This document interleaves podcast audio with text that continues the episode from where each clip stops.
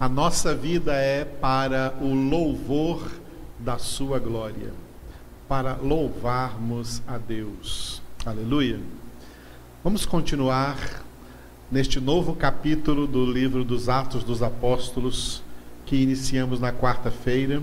Atos dos Apóstolos, capítulo de número 9. E esse trecho importante que toma a maioria do capítulo do versículo 1 até o versículo 30, nós demos o título aí de Saulo, esse personagem importante. E esse texto vai trazer a conversão do Saulo de Tarso, que se tornou então no apóstolo Paulo, homem de Deus. A, a ação de Deus tão tremenda na vida do apóstolo Paulo, que, por exemplo, o Novo Testamento tem 27 títulos entre livros e cartas, livros e epístolas. E dessas epístolas, 13 delas são de autoria do apóstolo Paulo, sob a inspiração, é claro, do Espírito Santo de Deus. Quando Deus estava aqui convertendo Saulo de Tarso, Deus estava preparando para nós, estava preparando para nós Romanos, 1 Coríntios, 2 Coríntios, Gálatas, Efésios, Filipenses, Colossenses, 1 Tessalonicenses, 2 Tessalonicenses, 1 Timóteo, 2 Timóteo, Tito, Filemão. Quando Saulo estava sendo convertido, 13 cartas estavam sendo preparadas para que chegassem em nossas mãos, para que fizessem parte do Novo Testamento, da Bíblia Sagrada, e nós pudéssemos estar aqui hoje meditando nessa palavra. Essa é a importância de meditarmos aqui no Atos dos Apóstolos, capítulo 9, na conversão de Saulo de Tarso. Nós vimos na quarta-feira que este texto de 30 versículos, os primeiros 30 versículos do capítulo 9, estão divididos em duas partes num aspecto geográfico. De, do versículo 1 até o versículo 25, Paulo está em Damasco. Do versículo 26 ao versículo 30, ele está em Jerusalém. Então, por enquanto, nós estamos vendo em Damasco. Em Damasco, Atos 9, de 1 a 25. Esse texto de Paulo em Damasco traz dois eventos importantes. O primeiro, a sua conversão, versículos de 1 a 19, a conversão, e versículos 20 a 25, a pregação. Uma vez convertido, Paulo já quis logo começar pregando. Nós vamos falar sobre isso aí durante as nossas exposições neste capítulo de número 9 do livro dos, dos Atos. Vamos ver agora em primeiro plano a sua conversão. Estamos vendo o texto, o texto no qual está narrada a conversão, Atos 9, de 1 a 19.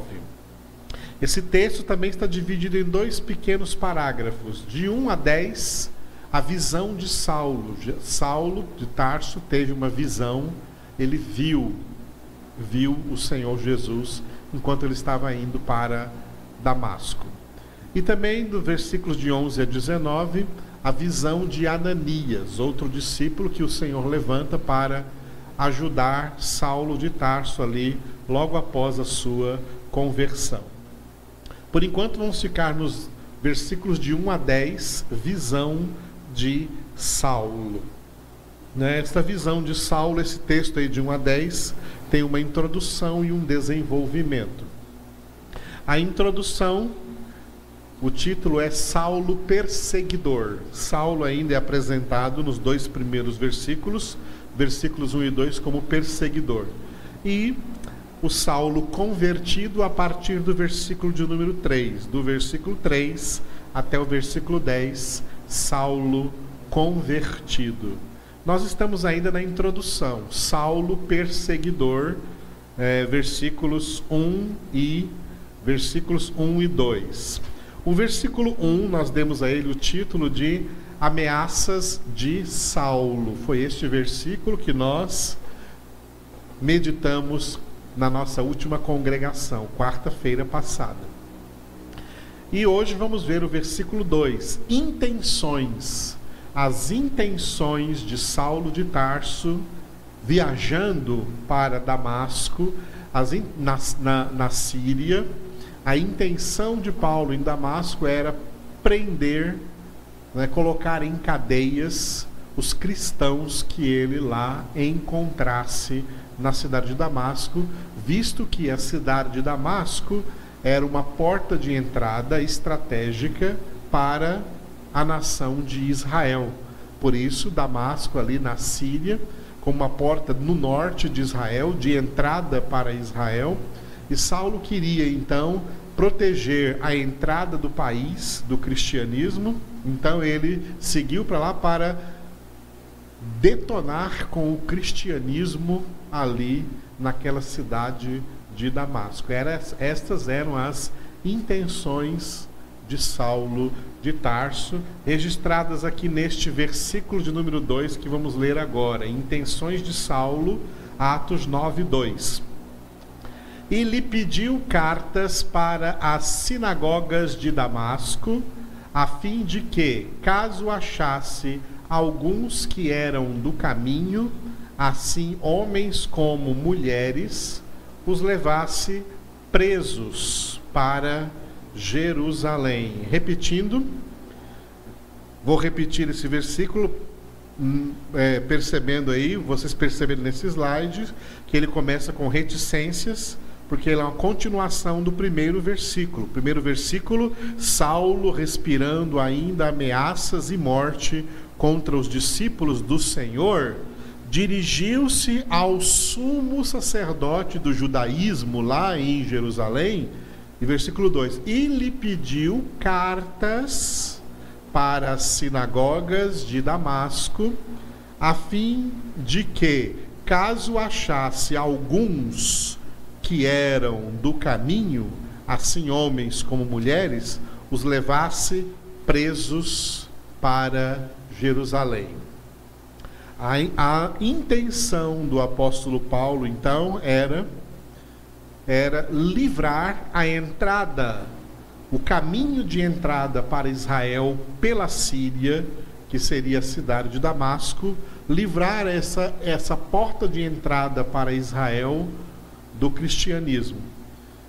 Ele criou bases com a perseguição e o martírio contra Estevão para perseguir o cristianismo em Jerusalém. E como muitos cristãos começaram a se espalhar de Jerusalém para pregar a palavra em todos os lugares, Saulo de Tarso, sendo um homem muito inteligente, vai para Damasco para tentar fechar aquela porta a fim de erradicar o cristianismo em Israel e impedir que entrasse mais pelas suas portas ali cristãos ou que saíssem também de Israel, fugindo dali. Então, em Damasco, Paulo iria fazer uma espécie de quartel-general, passando por todas as sinagogas judaicas de Damasco, com autorização. Essas cartas eram cartas de autorização da suprema autoridade judaica, que era o sumo sacerdote que residia na cidade de Jerusalém com essas autorizações, essas cartas para cada uma das sinagogas ali de Damasco, Saulo de Tarso ia montar ali o seu esquema, a sua estratégia para aprisionar, tá? Para aprisionar homens e mulheres que estivessem ali, né?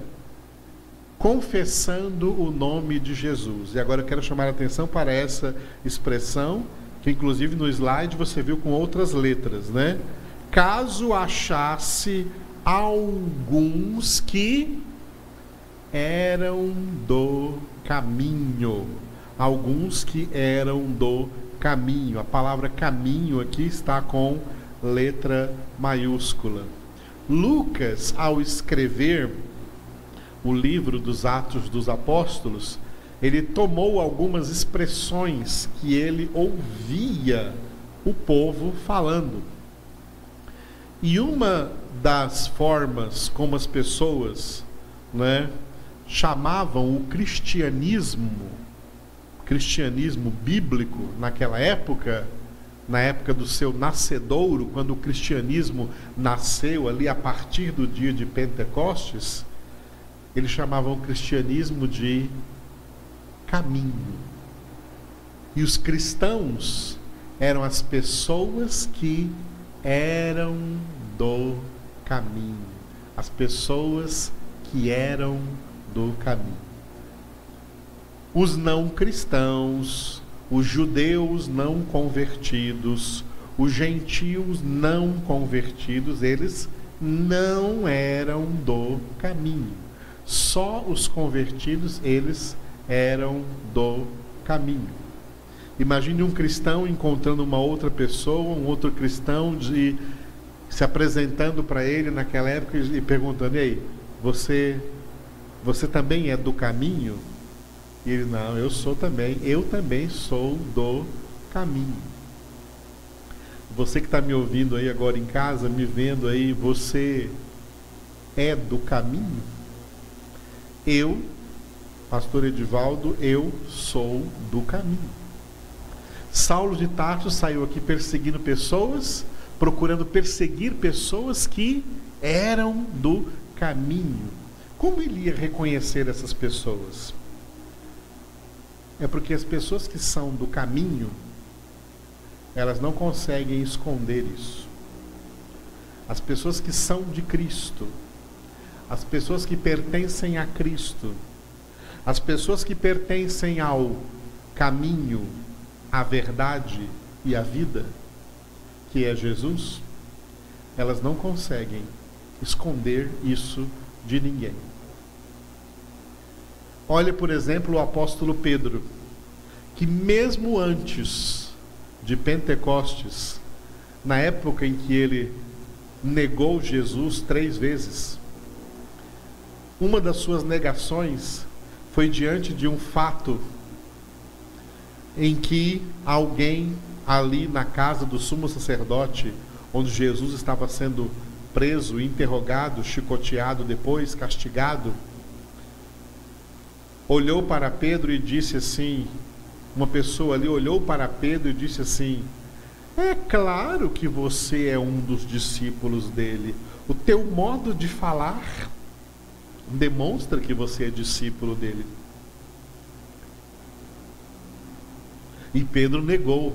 Pedro, Pedro começou até a, a fazer algumas imprecações, né? dizer, não, de jeito nenhum, eu não conheço esse homem. E aí ele negou Jesus ali três vezes, depois ele chorou amargamente por isso, porque Jesus havia profetizado a ele que ele o negaria.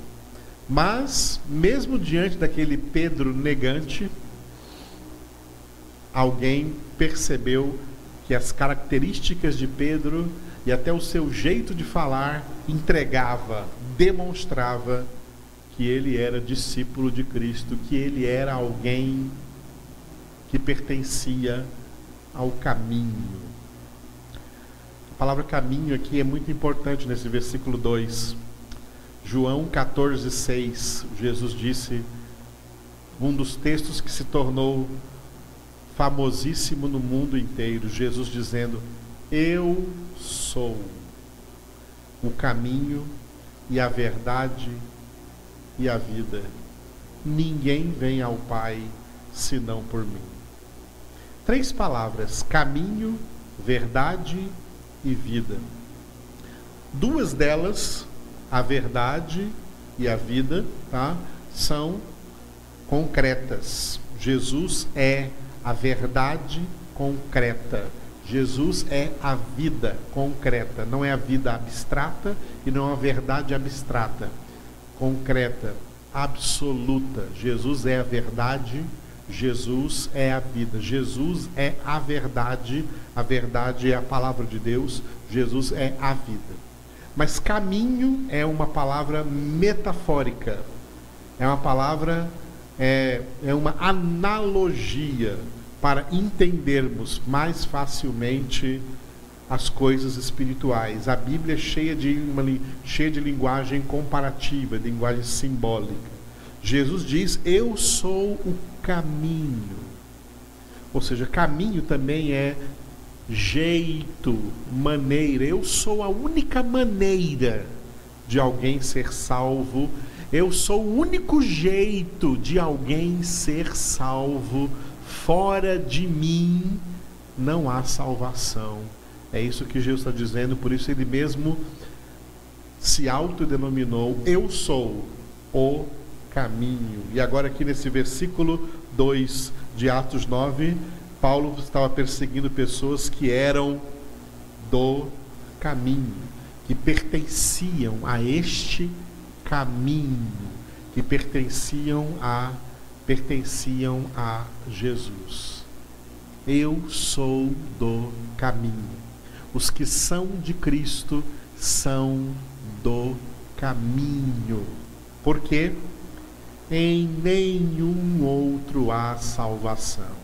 Já passamos por Atos 4, onde o apóstolo Pedro, agora cheio do Espírito Santo, bem depois de Pentecostes, não mais negou, mas anunciou Jesus diante dos sacerdotes judeus que estavam perseguindo o cristianismo ali nascente em Jerusalém.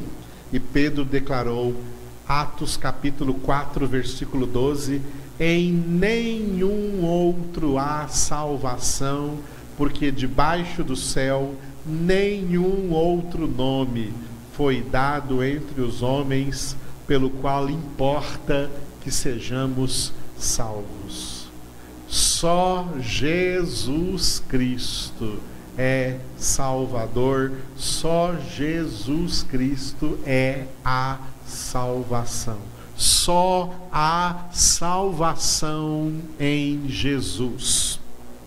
Jesus é a nossa salvação. Ele é o caminho, ele é o jeito, ele é a maneira, tá? a maneira de chegarmos ao Pai na glória no céu. Por isso ele disse: Ninguém vem ao Pai senão por mim. Jesus é o caminho. O Evangelho de João e também aqui Atos 9, né, como todo o Novo Testamento, foi escrito em grego. E a palavra aqui para caminho em grego é rodós. Rodós em grego é caminho. Interessante que é, é daqui que vem a palavra, por exemplo, rodovia, que nós estamos acostumados, né? Rodovia. Interessante que a palavra rodovia, ela é duas vezes a palavra caminho, caminho e caminho. O rodo da rodovia vem do grego rodós, que é caminho. E via vem do latim. Na Bíblia, em latim, a palavra escrita aqui é via. Via é caminho. Rodovia, caminho, caminho. Rodo, do grego rodós, caminho, e via, do latim, via, caminho. Rodovia, caminho, caminho. Jesus é a única rodovia asfaltada, sinalizada por toda a palavra de Deus, apontando para ir à casa do Pai. Não há outro caminho, não há outra via, não há outra rodovia. O único caminho para a salvação é Jesus Cristo não é religião, não é igreja. Igreja não salva. A igreja é a comunidade dos que foram salvos. Quem salva é Jesus. Jesus salva a sua igreja. Por isso ele disse em Mateus 16, 18, sobre esta pedra, referindo-se a ele mesmo, que é a palavra de Deus, sobre esta pedra, eu mesmo, Jesus, edificarei a minha igreja, e as portas do inferno não prevalecerão contra ela. A igreja de Jesus Cristo é formada dessas pessoas citadas aqui em Atos 9, 2, pessoas que são do caminho, pessoas que pertencem ao caminho, pessoas que estão rumo à casa do Pai. Caminho, verdade e vida. Verdade é a palavra Jesus. Vida é o próprio Jesus. Caminho é uma linguagem metafórica, é uma palavra simbólica, indicando o único jeito, única maneira. Portanto, o caminho é uma metáfora de acesso. Para ter acesso ao céu, para ter acesso à casa do Pai, há somente um caminho. Lembrando que esse caminho ele é estreito. Jesus, usando as duas parábolas de acesso, porta e caminho, Jesus usou essas duas parábolas de acesso, porta e caminho. João 10, 9, ele disse: Eu sou a porta. João 14, 6, ele disse: Eu sou o caminho. Ele usou as duas parábolas de acesso em Mateus capítulo 7, versículos 13 e seguintes, quando ele disse: Entrai pela porta estreita, porque larga é a porta e espaçoso o caminho que conduz à perdição, e são muitos os que acertam com essa porta. Estreita, porém, é a porta, e apertado o caminho para a vida e são poucos os que acertam com essa porta. Jesus é a porta, Jesus é o caminho. Duas parábolas de acesso. A porta representa a entrada, a entrada no caminho, o início do caminho. Como alguém entra nesse caminho? Como alguém passa a ser alguém do caminho? Entrando pela porta. A porta é Jesus. O caminho também é Jesus. A porta de entrada no caminho representa a conversão. A partir da conversão, nós entramos no caminho e agora nós temos todo um caminho a percorrer, toda uma carreira a percorrer neste caminho. E essa carreira a percorrer aí no caminho o caminho então representa a santificação. E o fim desse caminho, vamos estar na glória, representa a glorificação na casa do Pai, na glória de Deus. Nós, os que são do caminho, quem são os que são do caminho? Os que são do caminho são os que já passaram pela porta. Os que são do caminho são os verdadeiramente convertidos. E é por isso que nós temos que ter discernimento para entender que, infelizmente, existem dois tipos de crentes, ou de cristãos, ou de evangélicos: crentes por conversão ou crentes por adesão. Os crentes por conversão são aqueles que passaram pela porta e, e, entraram no caminho e estão agora andando neste caminho, santificando suas vidas.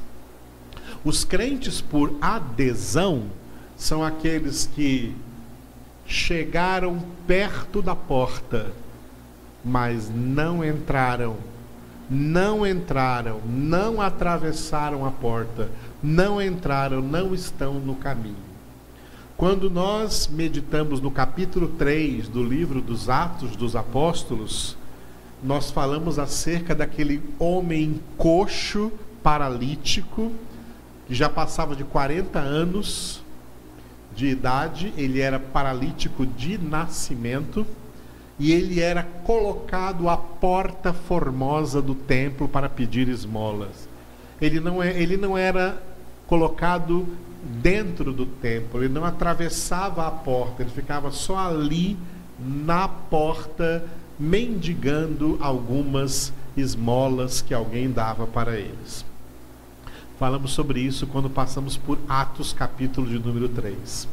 Aquele homem paralítico, coxo, ele representa uma grande maioria, um grande número de pessoas que se dizem cristãs, que se dizem crentes, que se dizem evangélicas, mas elas não são convertidas, não passaram pela porta.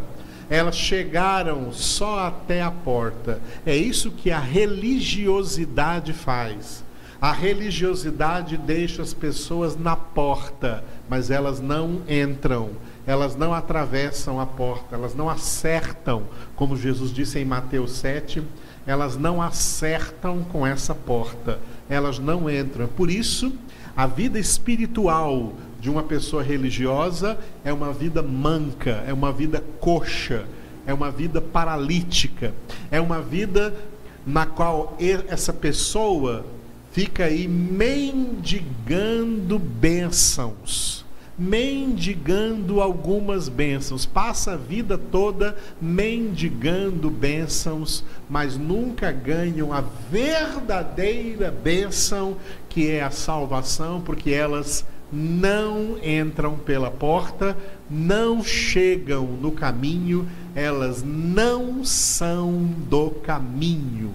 Tem muita gente desse jeito, inclusive tem dirigentes de igreja desse jeito, tem gente com título de pastor, de bispo, de apóstolo desse jeito.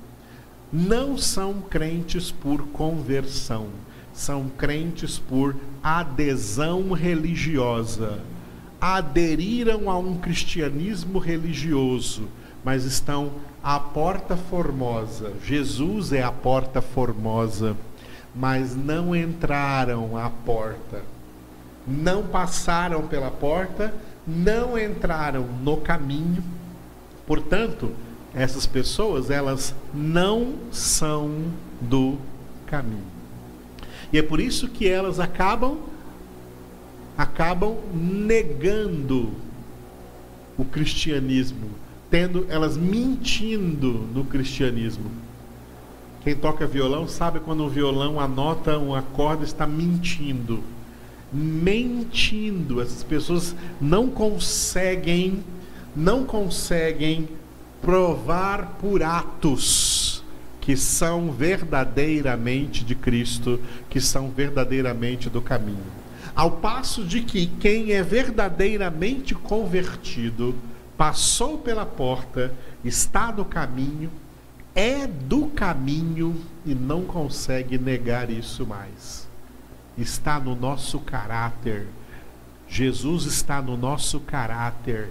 Jesus está no nosso pensamento, Jesus está na nossa memória, Jesus está na nossa lembrança, Jesus está nas nossas palavras, Jesus está no nosso, nos nossos gostos, Jesus está nos nossos cânticos, Jesus está nos nossos gestos, Jesus está na nossa vida, Jesus está no nosso jeito de viver, jeito de viver, jeito de comer, jeito de vestir jeito de falar, jeito de nos comunicar, jeito de nos comportar. Jesus é o nosso jeito, Jesus é a nossa maneira, Jesus é o nosso caminho.